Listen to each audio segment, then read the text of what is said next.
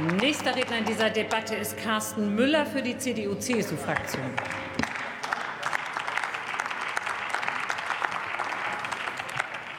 Frau Präsidentin, meine sehr geehrten Damen und Herren!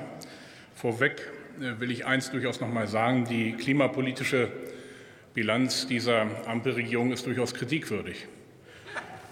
Wir denken da mal an zum Beispiel sich behakende Ministerien und das Stocken der sogenannten Verkehrswende. Wir nehmen zur Kenntnis, dass der klimagerechte Wohnungsneubau komplett zum Erliegen gekommen ist. Sie streichen von einem Tag auf den nächsten Förderprogramme für die energetische Sanierung. Es geht so weiter, und das ist alles kritikfähig. Und meine Damen und Herren, wenn wir uns über Mittel des Protestes, in Form des Protestes unterhalten und hier in Sonderheit über Straßenblockaden, dann gibt es eine relativ klare Handhabung. Das mit der Erlaubnis der Präsidentin zitiere ich aus dem Kammerbeschluss vom 7. März 2011, 1 BVR 38805. In der Randnummer 39, und das ist eigentlich das Leitmotiv, das wir behandeln müssen. Bei dieser am Grundsatz der Verhältnismäßigkeit orientierten Zweck-Mittel-Relation sind insbesondere die Art und das Maß der Auswirkungen auf betroffene Dritte und deren Grundrechte zu berücksichtigen.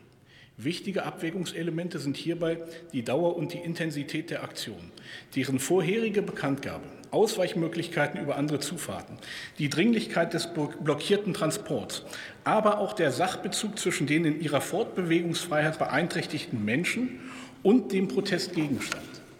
Das Gewicht solcher äh, demonstrationsspezifischer Umstände ist mit Blick auf das kommunikative Anliegen der Versammlung zu bestimmen ohne dass dem Strafgericht eine Bewertung zusteht, ob dieses Anliegen als nützlich oder wertvoll, ein, äh, ob es dieses Anliegen als nützlich oder wertvoll einschätzt oder es missbilligt. Und meine Damen und Herren, dahinter kann man sich versammeln.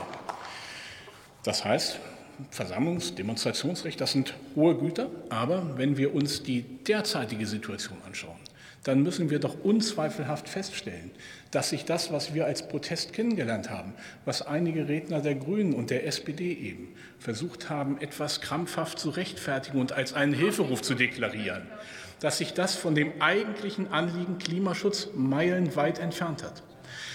Ein Angehöriger dieser Organisation, äh, letzte Generation, hat vor zwei Jahren ein Praktikum bei mir im Abgeordnetenbüro gemacht.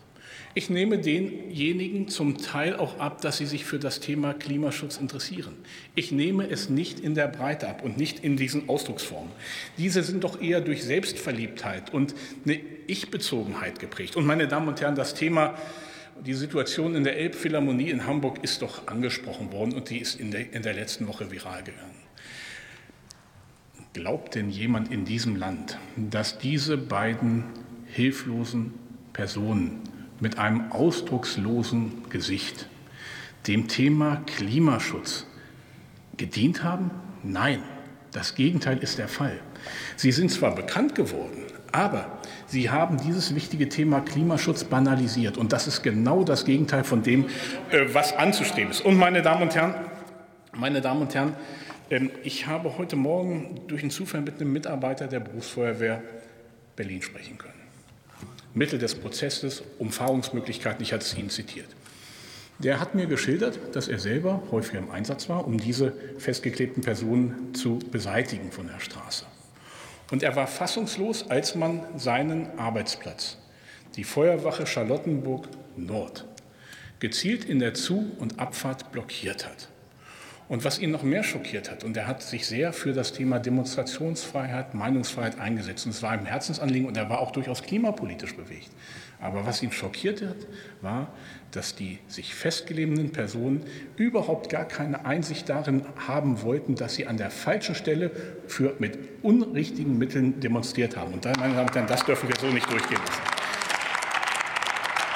Die Redezeit ist begrenzt. Ich stelle folgende provokante Frage nicht. Warum hat es eigentlich noch keine Straßenklebeaktion beispielsweise auf der Sonnenallee in Berlin-Neukölln gegeben? Wir können am Wochenende alle mal darüber nachdenken. Ich glaube, es gibt dazu, ich glaube, es gibt dazu eine Antwort. Und meine Damen und Herren, ich will damit abschließen. Wir von der Union wollen kein Gesinnungsstrafrecht. Wir haben im Übrigen ja zur Kenntnis genommen, dass diejenigen, die diese Aktuelle Stunde beantragt haben, sich auch an diese sogenannten, und das war ja totaler Quatsch, war eine irreführende Bezeichnung, an diese sogenannten Spaziergänge von Reichsbürgern, von wirklich verirrten Leuten überhaupt gar nicht mehr erinnern wollten. Da gilt im Übrigen für solche Demonstrationen und für solche Blockaden dasselbe, meine Damen und Herren.